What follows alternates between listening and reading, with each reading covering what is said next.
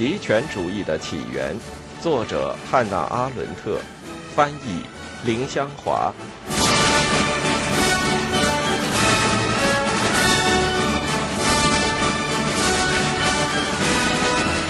第一部：反犹主义。五、安全的黄金时代。从反犹主义运动衰落到第一次世界大战爆发，期间只有二十年时间。这段时间足以被称为安全的黄金时代，因为只有在其中生活过的少数人才能感觉到一种明显过时的政治结构的内在弱点。尽管各种预言都说它寿终正寝就在眼前，它却以虚假的光辉继续产生作用，而且冥顽不化。俄国不合时宜的君主暴政，同样还有奥地利腐败的官僚体系。德国愚蠢的军国主义，法国危机不断中不怎么认真的共和国，明显的以同样的稳固性并存，他们仍然都处于不列颠帝国全球霸权的阴影之下，他们都设法维持现有的政治结构。这几个政府之中，没有一个能得人心，全都面对着国内日益增长的反对力量。然而，也没有一个国家似乎存在一种认真的政治意志。去彻底改变政治环境。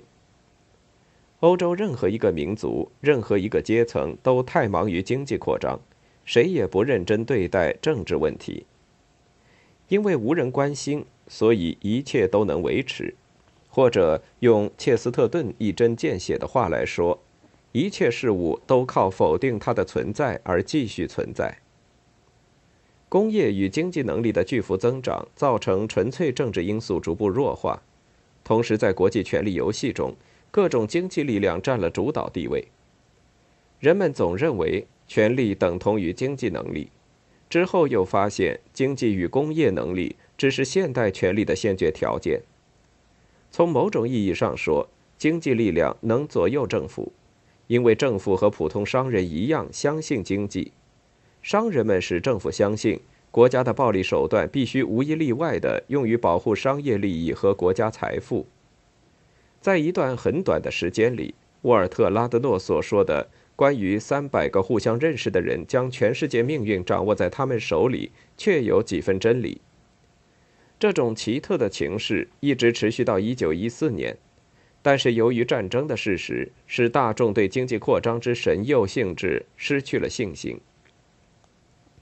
与欧洲其他民族相比，犹太人更易受安全的黄金时代表象的欺骗。反犹主义似乎成了以往的历史。政府越是失去权力和威望，就越是不注意犹太人。每当国家扮演了更狭隘、更空虚的代表角色时，政治表现就成了一种素质参差的戏剧表演。直到最后，奥地利的剧院却变成了民族生活的中心。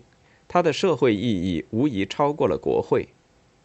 政治世界的戏剧性质如此明显，致使剧场能以现实世界的面目出现。大商业对国家的影响越来越多，国家对犹太人之服务的需求越来越低，这威胁到犹太银行家的生存，迫使犹太人的职业发生了某些转变。犹太银行家族衰落的最初迹象是他们在犹太社群中丧失名望和权力，他们不再能有力的集中，并在某种程度上控制犹太人的总体财富。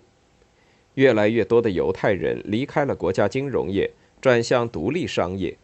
从向军队和政府运送粮食和服装中，产生了犹太人食品和谷物贸易业。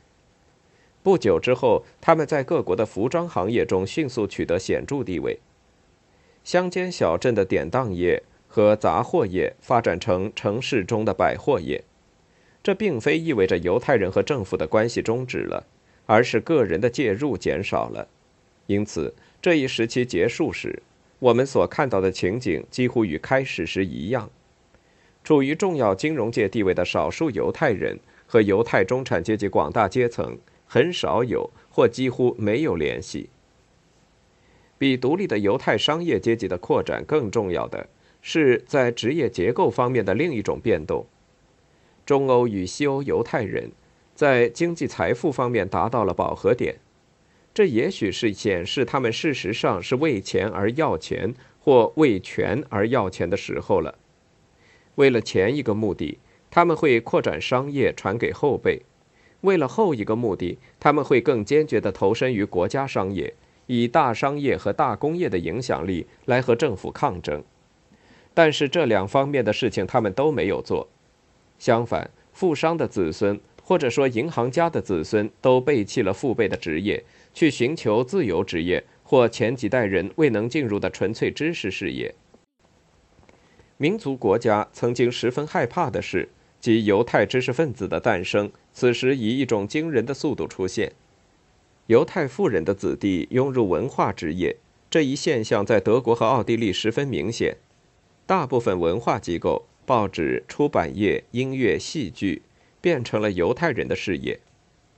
犹太人传统对知识职业的偏爱和推崇，其结果造成和传统的决裂，及西欧和中欧犹太人的知识同化和民族化。从政治角度来看，这表明犹太人从国家保护下解放了出来，增长了与周围居民共同命运的意识。在相当程度上松懈了使犹太人成为欧洲国际间成分的纽带。从社会角度来看，犹太知识分子作为一个群体，是第一批需要被非犹太社会接纳的人。他们的父辈不关心与异教社会的交往，视社会歧视为小事一桩，但对于儿辈知识分子来说，却是天大的问题。这个群体为了寻找进入社会的途径。被迫接受以前一些个别犹太人的社会行为模式，这些犹太人在19世纪曾被社会承认是歧视统治中的例外，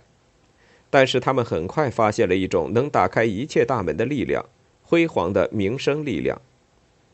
百年来对天才的崇拜使之变得不可抗拒。犹太人追求名声和当时的一般崇拜名望之间的区别是，犹太人对名声感兴趣，并非为了自己。生活在名誉的氛围中，要比成名更重要，因此他们成了出名事物的评论者、批评者、收藏者和组织者。这种光辉的力量是一种社会性很强的力量，没有社会地位的人借此可有一个地位。换言之，犹太知识分子努力地变成一种有力的纽带，使著名的个人同名流社会连结起来。达到一种国际社会性质的、超越民族界域的精神成就。政治因素的整体弱化，二十年内引起的一种新情势：现实与表象，政治现实与戏剧表演很容易互相模仿，使他们变为一个朦胧的国际社会的代表，而民族偏见在这个国际社会里看来不再有效。很吊诡的是。这个国际社会似乎是唯一的既承认民族化又承认他的犹太成员同化的社会。一个奥地利犹太人在法国比在奥地利更容易作为一名奥地利人而被接纳。这一代人的虚假世界公民身份表现为：一旦提及他们的犹太血统，他们便宣布自己的虚构国籍。这部分的类似那种护照，即允许持有者有权侨居任何一个国家。除了颁发这本护照的国家之外，从此本质来说，只有当犹太人能够证明他们在表象世界里的活动能使他们感到满意和快乐，他们作为一个群体，事实上需要的既不是金钱，也不是权力时，这些情况才能使犹太人获得名声。当严肃的政治家和宣传家对犹太人问题感到自从解放他们以来最不会引起麻烦时，当反犹主义几乎完全从公开的政治舞台上消失时，犹太人就变成了社会的象征，也变成了一切不被社会接纳的人的仇恨目标。反犹主义失去了它在19世纪曾经影响其发展的特殊条件，于是由谎言和欺骗来随心所欲地编织真假参半和荒唐迷信的奇怪混合，出现在1914年以后的欧洲。这是一种充满一切挫折和憎恶成分的意识形态。